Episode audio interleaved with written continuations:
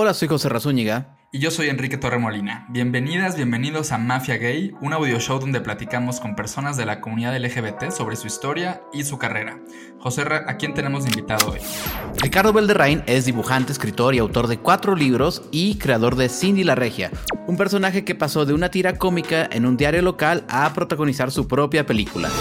Hoy en Mafia Gay, ser caricaturista. Hola Ricardo. Oye, o se dice Monero, ¿cuál es el título? ¿Caricaturista está bien o cuál es el, nombre de, pila? ¿Qué, cuál es el título correcto? Su serenísima majestad del dibujo, manito. ah, como quieras, como quieras. Mira, Monero, este, ilustrador, artista gráfico, este, eh, tigre sexual en la cama. Tú dime como quieras. Ok, ok. todas funcionan. Oye, Ricardo, ahorita en la presentación dijimos tu nombre oficial, que es Ricardo Belderrain, pero pues todo el mundo te conoce como Cucamonga. ¿De dónde viene tu nombre de autor? Pues mira, como muchas cosas, yo, yo empecé a hacer esto eh, como, una, como una respuesta a, la forma en la que yo aprendí a hacer creación, creación este, eh, en este caso, pues la, lo, lo, que aludía era la tira cómica, los, los este, cartones humorísticos que yo leía de niño, ¿no? Y dentro de ese, de ese juego, yo, mi primer sitio humorístico, imagínate, yo, yo pues, o sea, en, eh, en años internet soy Tutankamón, güey. Yo empecé a hacer esto en el 97 con un sitio que se llamaba El Patíbulo del Pop Mexicano, y a partir de ahí, bueno, pues empezaron esta serie de proyectos, pero mi, mi, primer proyecto, este era el patíbulo, que en donde ponía texto humorístico con fotos y demás, era una internet mexicana súper joven, este, y, y, pues bueno, ahí salió un personaje que se llamaba Sinforosa Cucamonga, basada en una, en una caricatura este, de, la, de los Looney Tunes que, que, que, volví a ver, que veía de niño, y la, eh, se me hizo muy gracioso tomar esa, esa referencia, es una caricatura en la que Igual no sé si la han visto. un perro está tratando de defender un gatito que, al que quiere sacar los dueños y le dice, y para taparle al dueño lo que está haciendo el gatito, se le tapa los ojos al dueño, se voltea y le dice, ah, es la prima sinforosa que ha llegado de Cucamonga. Y le da un beso y luego le da una patada al, perro. Entonces me, dio tanta gracia el, uso de ese nombre que se creó el personaje Sinforosa Cucamonga y de ahí derivó en Cucamonga, ¿no? Es una cosa de lo más ñoña y de lo más friki, pero pues de ahí salió eso. Está padre. No, pero es padrísimo tener tu firma. Oye, ¿tú qué, tú qué tiras cómicas recuerdas de eh, creciendo? O sea, que cuáles, tienes así unas muy claras que te hayan afectado, pues? Sí, fíjate que yo de, bueno, mira, yo, yo fui un niño muy fresita, o sea, yo, yo leía, este, eh, en, lo que sigue, o sea, tuve la suerte de leer Mafalda de niño, ¿no? Y eso, eh, creo que, lo, que cuando eres niño lees Mafalda te despierta muchas cosas, aunque no entiendas ni la mitad de las cosas que está diciendo, creo que te, te, mueve algo ahí. Yo leía esa, leía Peanuts de, de, de, de, de Schultz, eh, pero las que más recuerdo son las, los, los este, cuentos, les decíamos, de Novaro, ¿no? O sea, pero leía cosas súper fresas, o sea, Ricky Ricón, este, Archie, la pequeña Lulú, Periquita como que e, esa, esa referencia en muchos es lo que, lo que, a lo que aludí, sobre todo los primeros cómics que hacía, y lo que fue formando, porque imagínate, yo te estoy hablando de que yo vivía en, Ciudad Obregón, este, una ciudad muy chica, y aparte, pues en los años 80, imagínate.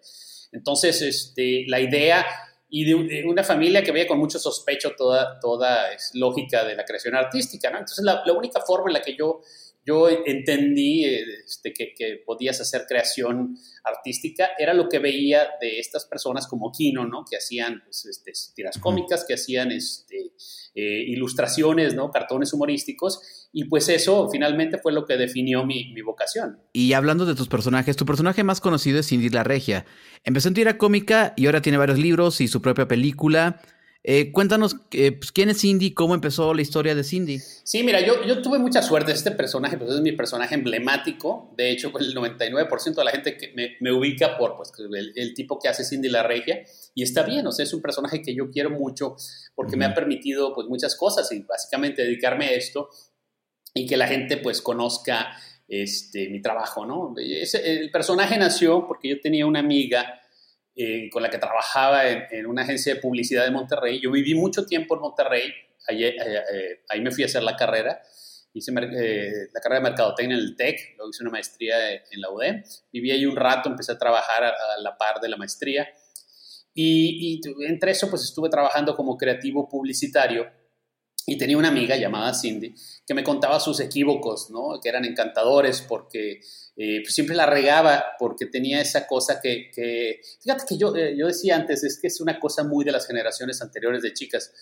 Eh, pues creo que sigue aún, ¿no? Esta cosa de, el nerviosismo de buscar el partido adecuado. Quizá ahorita ya no es el marido, pero siempre queremos tener, ¿no? A, a, buscar el flamante este, consorte que nos haga palpitar el dedo del anillo. Oye, perdón, pero para tener contexto, ¿esto era que en los 90? Eh, no, no, estamos hablando de los 2000. Yo estaba trabajando en esta agencia de publicidad.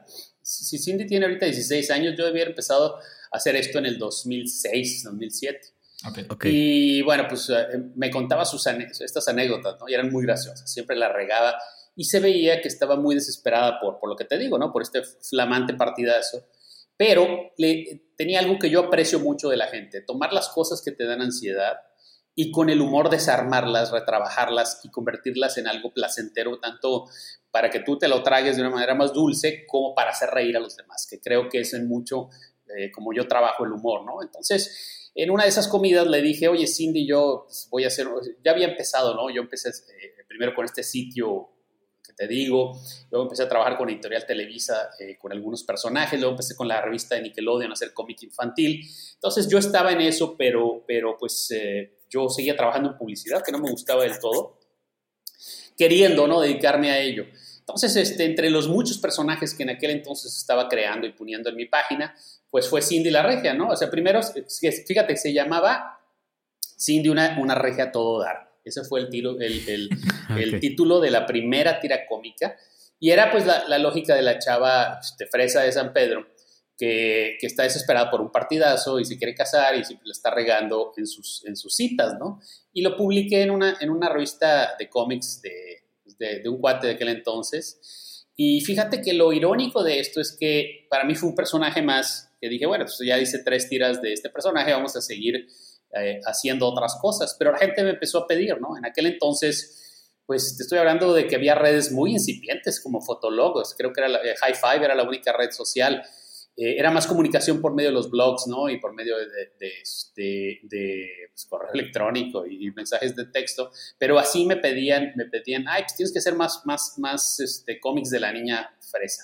Y pues de ahí para el real, o sea, la gente de pronto descubrió a Cindy La Regia en mi, en mi mi web y se fue el primer fenómeno viral que fue por, correo electrónico en aquel entonces, pero me decían, o sea, tengo una amiga que vive en, en Suecia y, este, y le acaban de mandar la tira, ¿no? Ese tipo de cosas. Y a partir de ahí, pues empecé, eh, puse al personaje en un blog, luego puse el personaje en las incipientes redes sociales de aquel entonces, estoy hablando de MySpace, después de, eh, pero realmente, ¿no? Cuando aparece Twitter y Facebook, Ay, güey, te digo esto, te cuento esto y me siento los picapiedra de veras, porque cuántos años, cuántos años internet de estas cosas que te estoy diciendo, ¿no? Pero pues bueno, cuando aparece, eh, ahora sí que cuando aparece Twitter y Facebook, eh, particularmente en Twitter al inicio, el personaje empieza a crecer como la espuma, ¿no? Y, y, pues bueno, pues de ahí para el real, ¿no? De ahí todo lo que ha pasado. Oye, para eh, los que nos escuchan de que no están en México, porque sí hay gente en todos lados. ¿Qué es una niña fresa y específicamente cómo es una niña fresa de Monterrey? ¿Cómo lo describes? De San Pedro. de San Pedro. Creo que, bueno, pues es, la onda de este estereotipo y por qué ha funcionado, ¿no?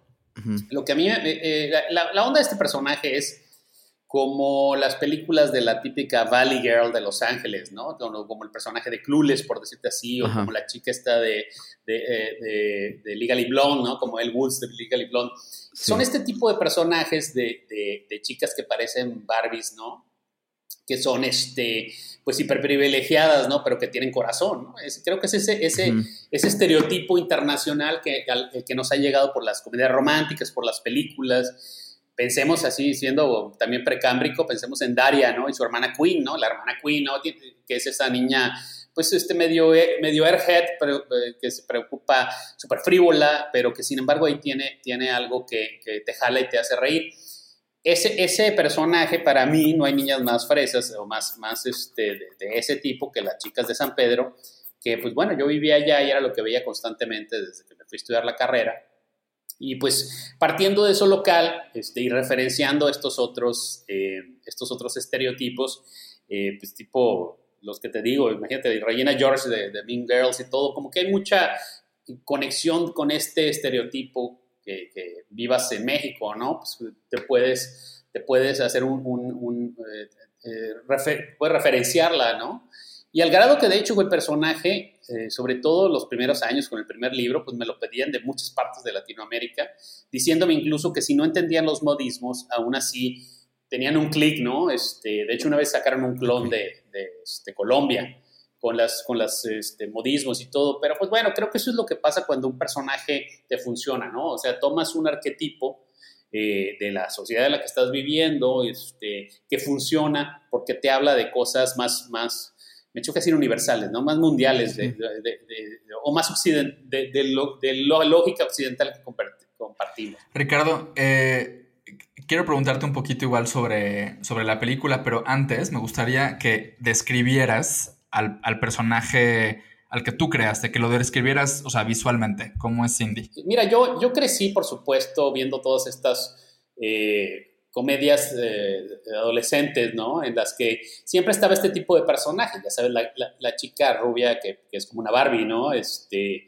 que pues está como las películas que te mencioné o, tantas otras, ¿no? Este, siempre, de hecho, es este, pues ya como un personaje icónico, ¿no? Esa, la, como que la abeja reina, ¿no? Este, ya, ya ha cambiado más con el tipo de representación que se da, que bueno, actualmente, pero pues eh, eh, yo crecí viendo a, personajes como Cher de Clueless o este, El Woods de, de, de este, Legally Blonde, como Regina George de, de Girls, entonces tenía que ser de esa manera, ¿no? A pesar de que la amiga que te digo que la que me inspiré para nada era una chava rubia y todo, ¿no? Pero pues decía yo, eh, ¿cómo piensas a la típica chica fresa, y más una chica fresa de San Pedro Garza García. O sea, no sé si ha sido para allá, pero pues todas son rubias allá en San Pedro Garza García.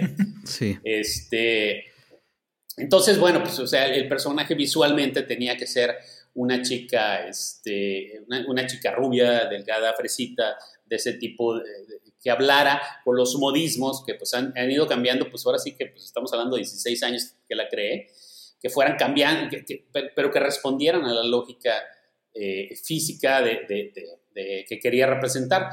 Y bueno, pues te digo, partir del gag de la chica que se quiere casar tipo bien, la, chica que está buscando el partidazo para, para lucirse socialmente, pero pues empecé a añadir muchas otras cosas, ¿no? Este, al inicio el personaje era muy, muy, muy ácido, ¿sabes? O sea, y muy políticamente incorrecto y hasta choqueante. De hecho, es irónico, ¿no? Porque precisamente eso es lo que me funcionó, ¿sabes? Que en aquel momento pues no encontrabas ese tipo de humor en la televisión, no encontrabas en otras partes y creo que había una necesidad de ello, ¿no? Para, para ponerte a pensar eh, en, algunas cosas. Por eso el personaje al inicio, si tú ves las tiras del inicio, los tweets que ponía, los posts, pues eh, estaban hechos para, para, pues para choquearte, ¿no? Porque lo que yo, yo, yo me doy cuenta que estaba trabajando con ello era también exponer una serie de cosas que quería de la sociedad, ¿no? O sea, el personaje al inicio era súper clasista, racista, homofóbico, este, privilegiado, pero tenía un algo que creo que eso es, lo que lo hizo funcionar, que lo hacía entrañable, ¿no? Era este, el personaje no era malo, sino que tenía unos lentes con los que veía, con los que se le habían puesto, con los que había crecido, y el humor venía a partir de eso, ¿no? Este, y también eh, creo que lo que ha funcionado es no hacer concesiones al típico humor, o sea, este, de pronto este, Cindy... Eh, con los chistes que ha hecho y con los que hace, le da la vuelta a lo que esperarías, por ejemplo, castigar al personaje por hacer este tipo de, observaciones, ¿no? A mí me gusta de pronto decirte, oye, espérate, o sea, eh, el, pero bueno, eso es ya más bien como hago el humor del personaje, pero pues respondiendo a tu pregunta, ese sí. Oye, Ricardo, ahorita que decías que se ha ido a San Pedro, justo, o sea, yo la primera vez que vi a Cindy fue en un, no, sé en, qué periódico salía, en qué diario salía impreso. Mira, yo creo que la viste en Milenio, pero se publicó al inicio en una serie de magazines eh, de revistas de allá de San Pedro. Ok, ok. Luego estuvo en, Publimetro, tal vez pudiste verla ahí también. Puede ser, sí. En el Universal, en un suplemento, pero Milenio, seguramente la viste ahí en Milenio. Pero bueno, hace, hace, yo creo que por ahí de 2008, 2009, fui a San Pedro bueno, a Monterrey, pero fui a una boda en San Pedro. Fui de acompañante de una amiga a una boda muy, muy fresa, muy parecida a la boda eh, voy a hacer, vamos a hacer spoilers de la película, así que si no han visto la película, ese es un buen momento para que dejen de escuchar este episodio. Pero muy parecido a la boda o a las bodas de las que se habla en la película. Pero bueno, eh, solo, solo es como anécdota. Lo que te quiero preguntar es, a ver, ahorita describías eh, cómo era Cindy cuando, cuando empezó o en los primeros años, eh, no solo visualmente, sino como sus valores, el tipo de cosas que decía, y eso ha cambiado, ¿no? Entonces, y creo que un lugar donde es muy visible, o quizá habrá gente que si ve la película y, no conoce el cómic y luego ve el cómic o la tira cómica de sus inicios, a lo mejor va a encontrar como, como contrastes importantes, ¿no? Entonces, ¿puedes contarnos un poco cómo es ese proceso de que un personaje crezca eh, o, evolucione en cuanto a su forma de, pensar? ¿Y cómo es ese proceso de llevar un personaje que nació en una tira cómica a otro medio que es el cine? Bueno, pues mira, este, contestándote lo primero, cuando yo empecé a hacer Cindy, estaba haciendo, igual para muchos otros personajes, pero ese es el que, el que encontró eco con la gente. Y creo que, que precisamente la decisión eh, no consciente de aquel entonces de hacer ese tipo de humor que te, que te simbrara, ¿no? Eh, era porque yo me daba cuenta que socialmente los ensayos, los, las conversaciones, los buenos consejos no servían de nada. O sea, este, a la gente le valía. Entonces, que, eh, eh, mi, creo que, que, una de las cosas que, que, distinguen este, este trabajo que hago es que pues me valgo el humor para así hacerte, hacerte reír, pero pues mostrarte temas que apenas con una sacudida los ves, al menos en aquel entonces. Estamos hablando de 16 años, ¿no? Este, no, es, no estaba la lógica actual, ¿no? De, de, de, poner los asuntos sociales en, en, el candelero como están ahora. Entonces, eh, eh, yo pues hacía esta tira eh, con, el primer, con el objetivo primero, porque pues, eres humorista eso es, el primer objetivo es hacerte reír, si no, si no te hace reír no sirvió. Eh, y nunca he sido de, de, hacer este, humor activista porque se me hace quedar discursos no sirve de nada. Entonces yo, yo quería una propuesta humorística y la propuesta humorística era pues crear un personaje que dijera cosas antagónicas a, a, mí mismo, ¿no? O sea, cosas que, que, en las que yo no creo, quizá no crea, no pienso y todo, pero precisamente el humor viene de eso, ¿no? Presentarte un personaje que esté, esté, esté en contraste total contigo y que te choquee, pues al mostrarte de estos eh, temas, pero pues que te deje pensando en ello. Y yo creo que, que, funcionó por eso precisamente el personaje, ¿no? Con los años, conforme precisamente estos temas empiezan, esto es, o sea, el clasismo, el racismo, cosas que ves, tú hablas ahorita en las redes sociales y ves y ves todos los días, eh, que, afortunadamente, que se habla de estas cosas, ¿no? De la homofobia, de, de, de, los derechos sociales y todo. Hace 16 años no era así la realidad. Eh, eh, me estoy hablando de las redes sociales y todo eso. Entonces, el personaje también ha ido, porque tú como creador eres como un, como un, este, como, una antena, ¿no? Que, está, que está, está leyendo la sociedad y está respondiendo a lo que ves para crear humor. Entonces el personaje también, conforme yo vi que la discusión pues, ya empezaba a aparecer socialmente, este, el feminismo, ¿no? Este, eh, eh, plataformas como, como esta, ¿no? Colmena, que no estaban hace 16 años, vas viendo nacer este, este interés de hablar de estos temas y qué bueno. Eh, pues el personaje también fue cambiando, ¿no? Yo, yo empecé a, tomar más el humor, pues como te digo, este humor de, que ves en las comedias románticas, este humor que ves en, el juego de estos estereotipos y pues hacer, hacer otro tipo de tiras y hacer otro tipo de cartón.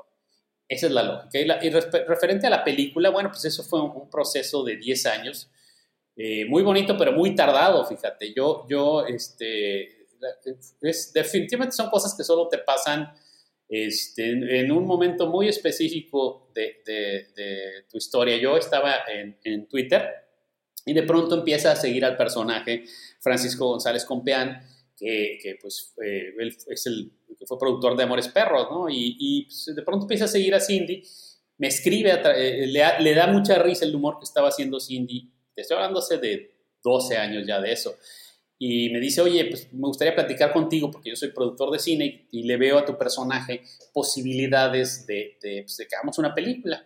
Entonces yo lo vi, precisamente en la, ahí, ahí por la Condesa lo vi y, este, y empezamos a platicar fueron 10 años, este, cuatro guionistas distintos, este, un proceso largo. Yo hubo un momento en que pensé que ya no se iban a hacer las cosas, pero pues así son los tiempos de cine, entendí, entendí después. Pero estuvo muy padre, ¿no? Porque eh, ahorita estabas platicando de la película. A mí la película es algo que me gusta mucho porque no es exactamente el personaje de las tiras cómicas o de los libros que, que, escribí. Es un personaje basado en el espíritu del personaje que cree pero, es un, pero la película, en la historia que pueden encontrar, pues ahí está en, este, en Prime, este, en, otras plataformas, ahí pueden ver la película, estuvo en cines al inicio de, este año. Eh, lo, que me, lo que me gusta es saber, eh, es que es una película que muy del, del momento, ¿no? Es traer el personaje a cómo sería Cindy ahorita, con las preocupaciones de ahorita, con la lógica de ahorita. Y lo que yo vi en pantalla me gustó mucho por eso a mí me encanta la película, justo la volví, yo la vi en el cine y luego la volví a ver hace unos días justo en, Amazon Prime y me, gusta muchísimo. Y ahorita que hablabas del proceso tan largo, de que, de que hubo varios guionistas eh, que participaron en ese proceso, yo entiendo que, la que hacer la película o, que tú aceptaras hacer la película implicó como soltar una parte de las riendas creativas de un personaje que tú creaste, ¿no? ¿Qué, se siente eso? ¿Cómo se siente un poco decirle a alguien, ok, aquí está esto que es mío, ahora tú hazle lo que quieras?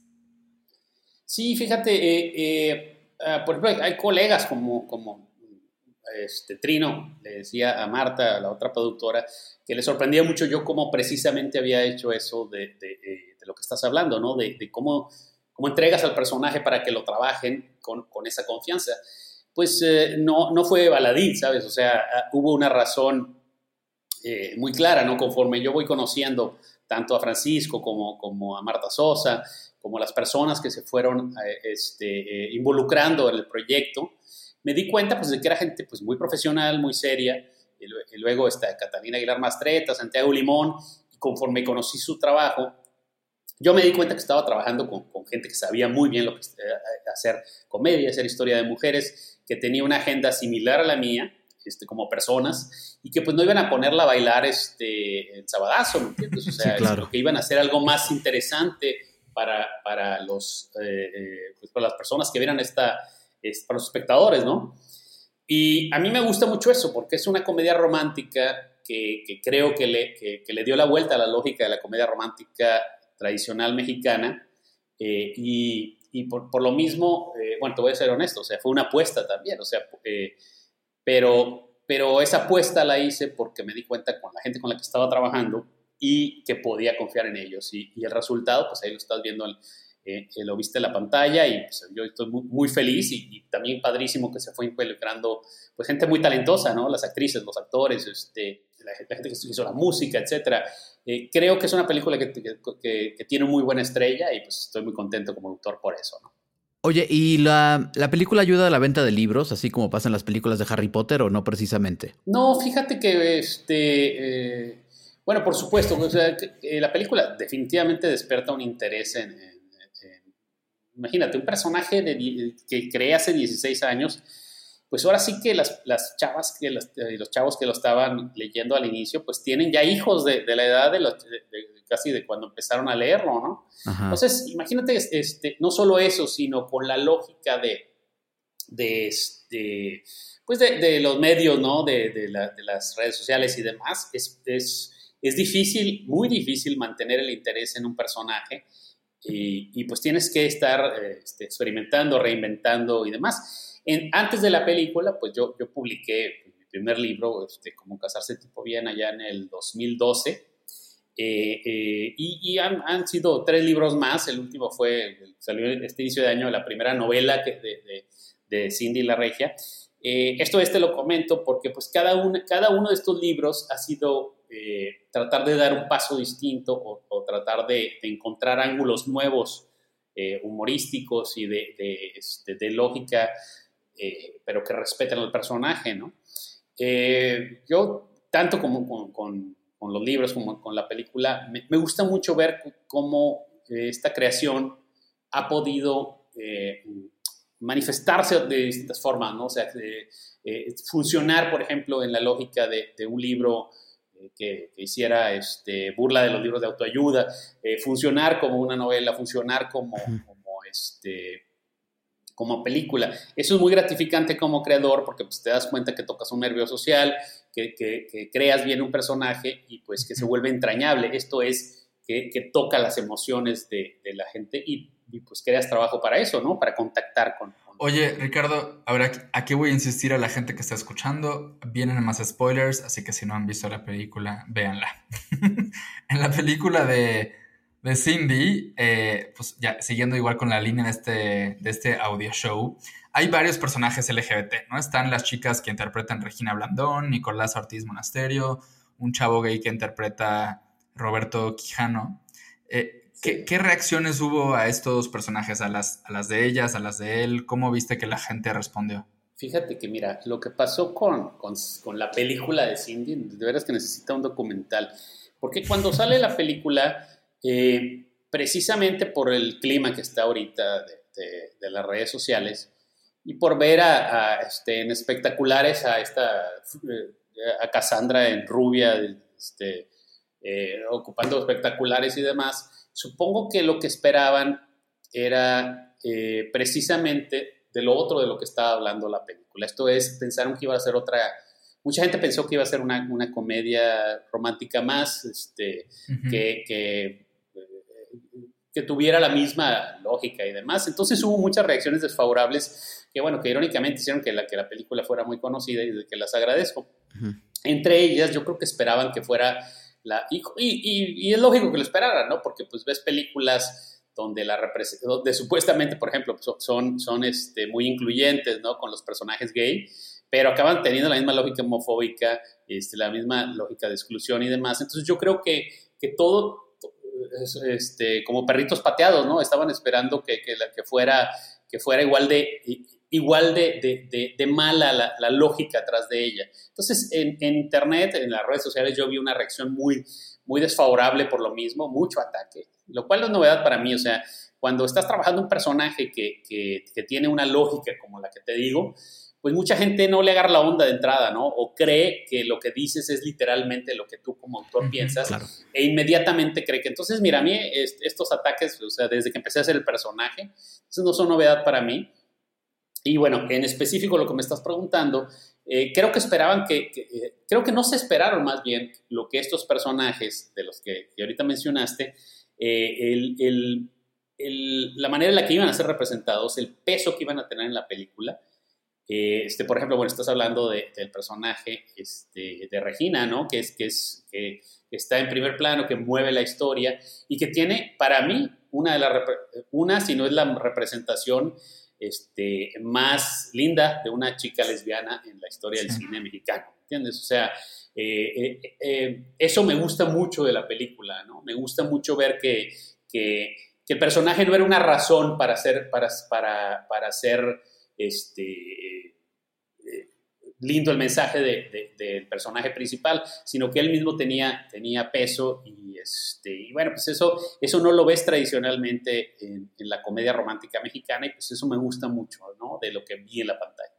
Oye, bueno, ya mucho Cindy, vamos a hablar ahora otra vez más de ti. Este, Muy bien. Eh, ya, ya, eh, nos contaste que fuiste al TEC, pero ¿cómo, ¿cómo te vuelves caricaturista? ¿Cómo estudias una carrera? ¿En qué momento estos dibujitos te llevan a pues, hacerte profesional de esto? ¿Cómo se dio ese paso? ¿Cómo fue eso? Pues mira, a mí, a mí el humor siempre me interesó desde, desde chico, ¿no? O sea, yo, yo tuve una adolescencia muy eh, eh, tormentosa, ¿no? Este, la verdad fue, fueron unos años del infierno, precisamente pues, por ser gay, ¿no? Este, por ser gay en un contexto tan difícil como, como esta ciudad, Ciudad Obregón, en los años 80. Eh, yo me sentí el único gay del mundo. Eh, te, estoy comentando todo esto este, más que para, para la, tradicional victimización eh, eh, para simpatizar.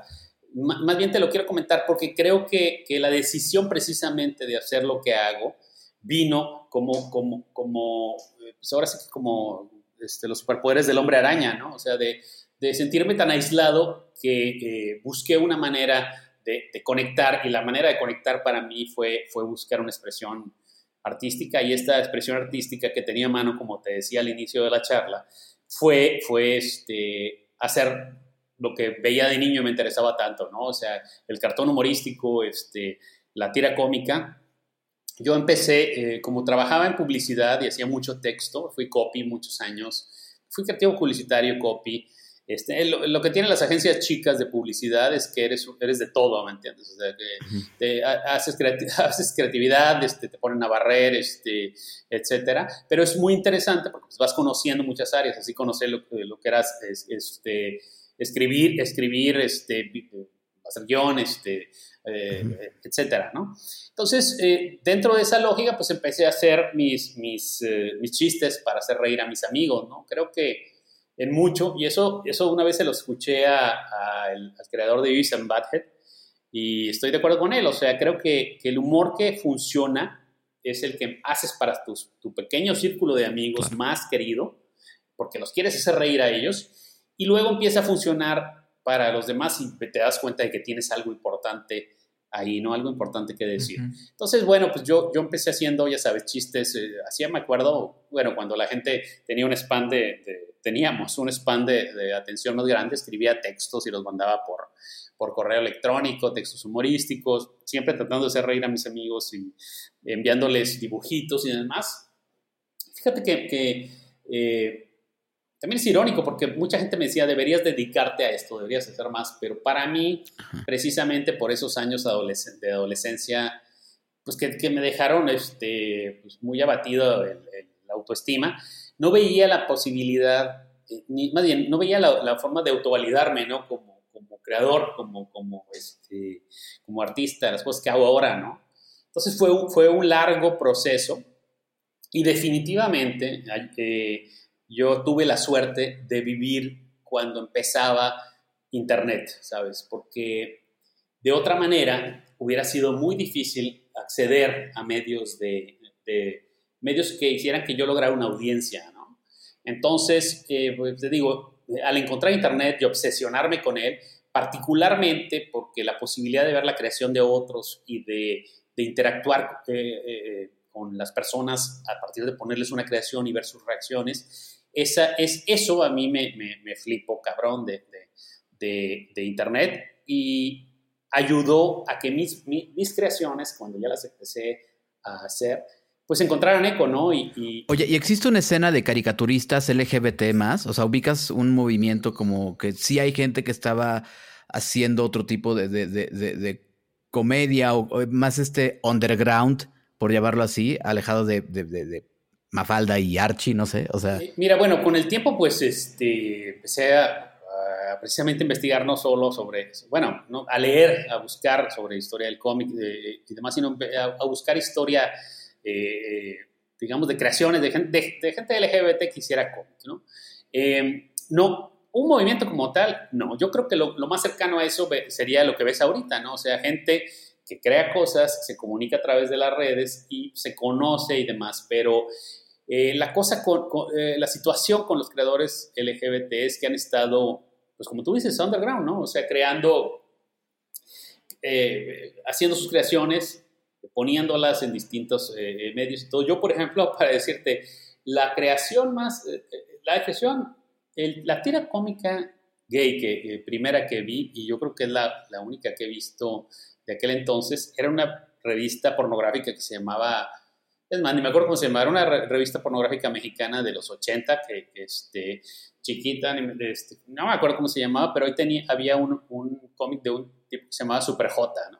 Entonces eran unas tiras cómicas hechas en casa, muy al estilo fanzine, ¿no?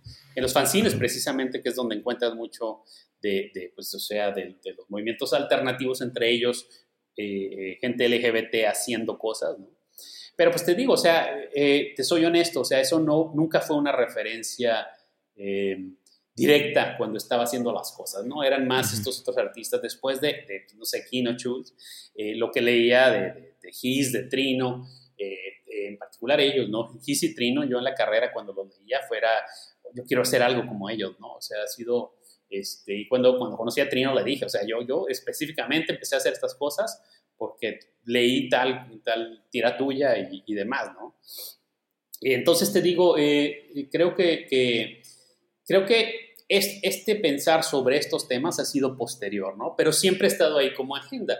De hecho, yo, yo es algo que digo que mucha gente no sabe, pero yo creo que, que, Cindy la Regia es una tira gay, ¿sabes? O sea, eh, Cindy la Regia mucho no es una niña fresa, es una chica gay, porque está alimentada de, de, de, muchos años de oír lo que se decía este, en, el, pues en el, ahora sí que en el ambiente, o sea, en Regiomontano, ¿me entiendes? Ir a los bares gay, conocer a las gentes gay de las fiestas, que, que hacían como una especie, como un, como un remedo de la lógica heterosexual, que sí, por sí estaba jodidísima. Entonces, imagínate, eh, eh, eh, este, filtrada en, el ambiente gay de los años 90 de Regiomontano. Entonces, pues mira, no, no es tan, no es tan este, alejado de cómo tomar esto y caricaturizarlo porque ya venía muy, muy, muy, muy digerido, ¿no? Oye, Ricardo, voy a hacer un detour ahora que nos hiciste esta gran revelación de vale, vale. que Cindy es un, es un, es un personaje de hace un chico gay. Mira, es como Sex and the City, ¿eh? También, este que decían. Es que claro. Es que, son cuatro gays. Pues sí, Cindy también. Son productos que son, creados por homosexuales, absolutamente. Oye, otro producto que también solo podría crear un hombre gay, y creo que muy poquitos, eh, es una, tienes una serie, no sé cómo llamarle, una serie de cartones, de tweets, de cosas que publicas en, las redes de Cucamonga, donde hablas de los bugas. Buga es la palabra para quien nos escucha fuera de México, que, la comunidad gay en México usa para referirse a los heterosexuales, hombres y mujeres, ¿no? Es un término como un poco amigable, ¿no? Para referirse a alguien, como un apodo que le pusimos a los heterosexuales, buga. Y en esta serie, tú un poco lo que haces, o como yo lo describiría, es que tomas chistes o expresiones populares en México donde se usan las palabras como puto, joto, y las inviertes. Las inviertes, ¿no? Sí, claro. Eh, háblanos un poco de, esto que haces, cómo nació, cuál es tu intención. Sí, mira, bueno, eh, eh, como decíamos ahorita, o sea, para mí el personaje, mi personaje emblemático, y lo va a ser el resto de mi carrera como autor, es, es Cindy y, ningún problema por eso, me encanta. O sea, eh, eh, le agradezco mucho porque gracias al personaje he podido hacer estas cosas y trabajar en esto. Pero yo les digo, para mí Cindy es como, como un este, eh, mocha latte frappuccino, cappuccino al pachino, ¿sabes? O sea, este, es, una, es, es, es, es, tomar la esencia de mi humor y meterle un montón de azúcares y cosas para, pues, para que sea comercial y se venda y guste, ¿no?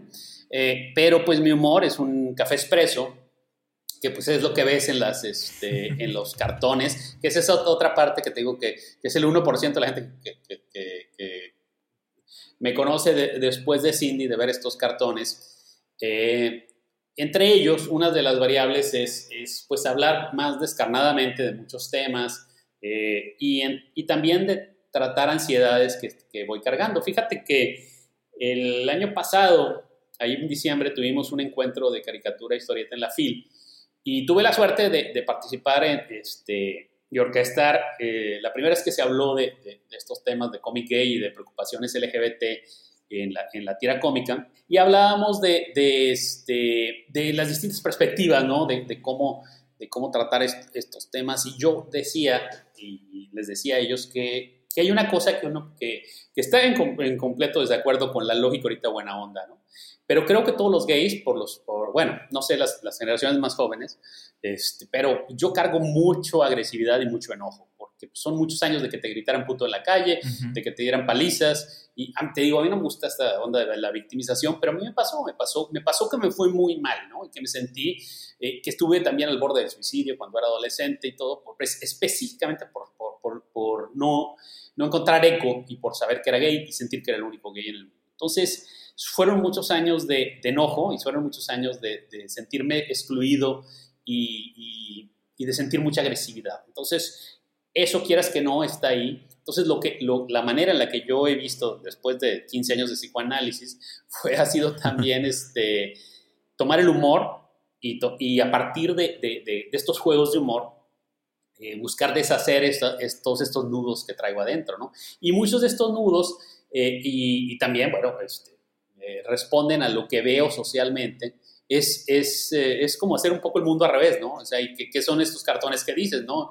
Eh, por ejemplo, algún cartón que tengo por ahí que, que, que habla de, de, cómo mucho del humor buga es simplemente enunciar las prácticas sexuales de la, de la gente homosexual, ¿no?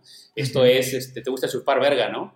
Entonces, estos cartones dicen, ah, buga, te gusta chupar vulva, ¿no? Entonces, es, es, es, es hacer con estos juegos vulgarones, ¿no? Este, vulgarones y, este, y, y, muy, muy en tu cara y, y, lo demás, pero también a partir de eso hacerte ver de, oye, es que estos presupuestos este, son los que se manejan en el humor, en el humor tradicional.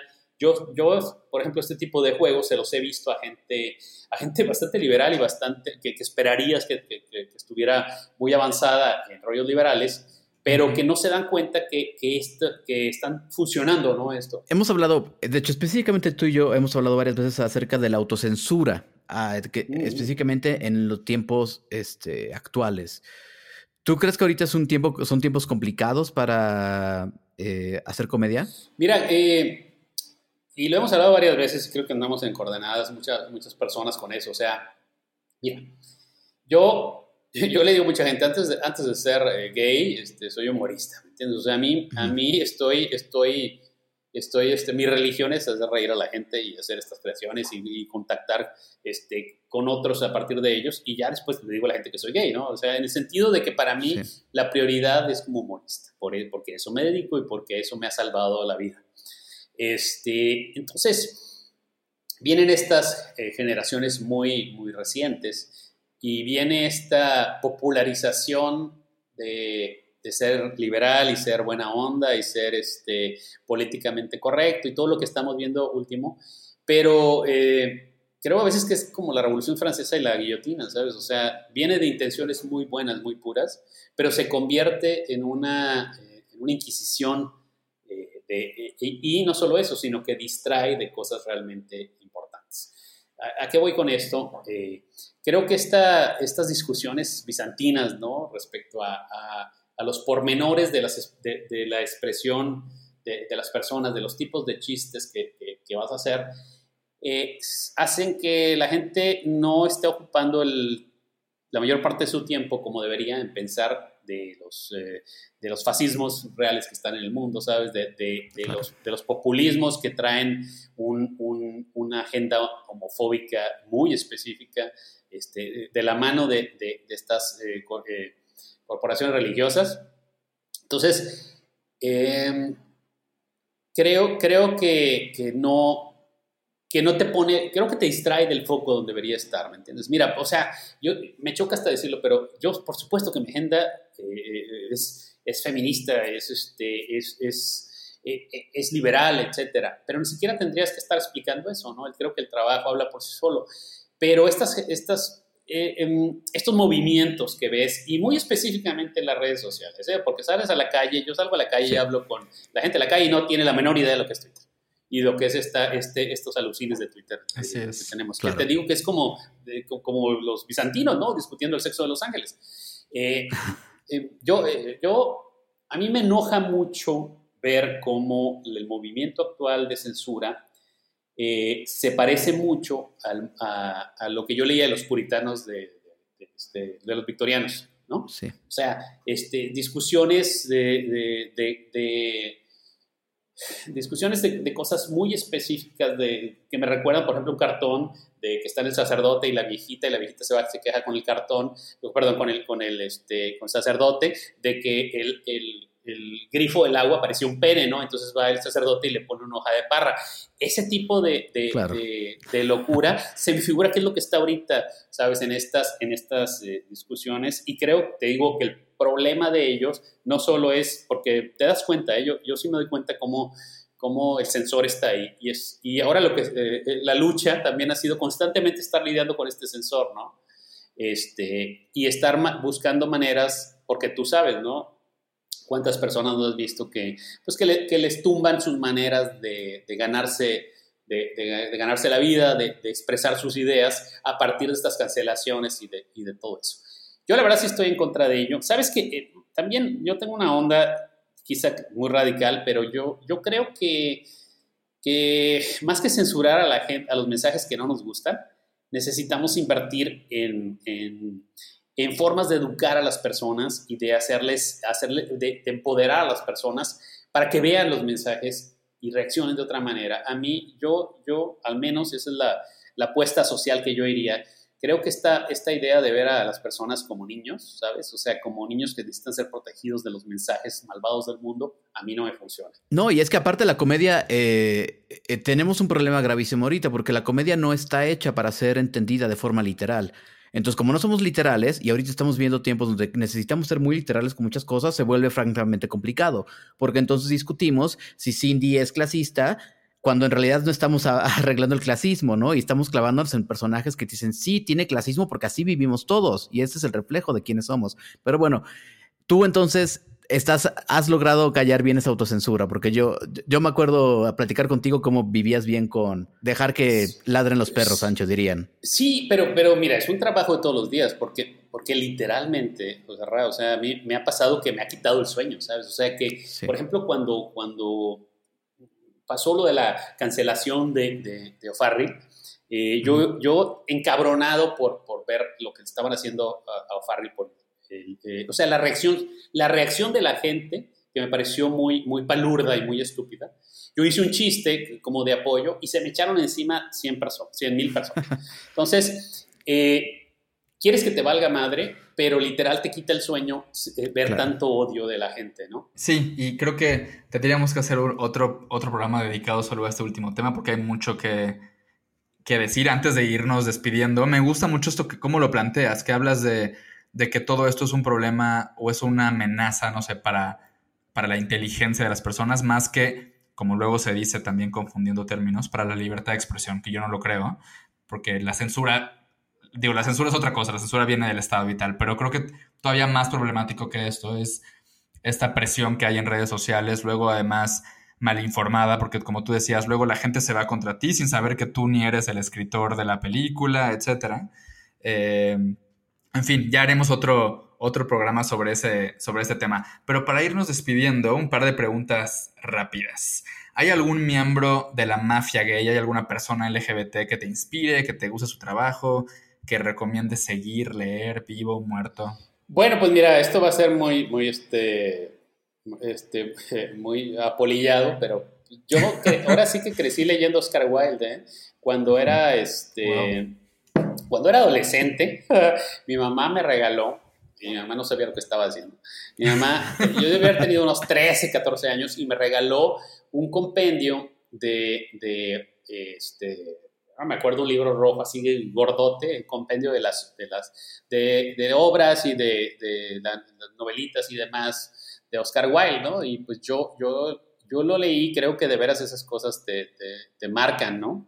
Entonces, eh, quizá como referencia a lo que quiero decir, y, no solo lo gay, eh, creo, que, creo que no hay nada más eh, importante que crear una sólida educación cultural en cada una de las personas, porque eso es lo que, lo que va a, crear una, una, capacidad crítica, que, es lo que a mí me, yo te digo, yo, yo sí sé que soy muy radical en eso, pero yo creo que la gente sí debería ver las películas de Polanski, yo creo que sí debe de, leer al Marqués de Sade, o sea, creo que, te, creo que crear espacios este, asépticos hace que, al igual que con el sistema inmunológico que te, que, te, que te, lo disminuya, yo creo que tenemos que primero tener una educación cultural amplia y sólida y después eh, eh, exponernos a cosas que no nos gustan. Yo en Twitter, por ejemplo, sigo a gente cuyas opiniones me, resultan detestables, pero constantemente me quiero estar confrontando a otras maneras de ser porque creo que eso, te, eso fortalece tu inteligencia. Buenísimo.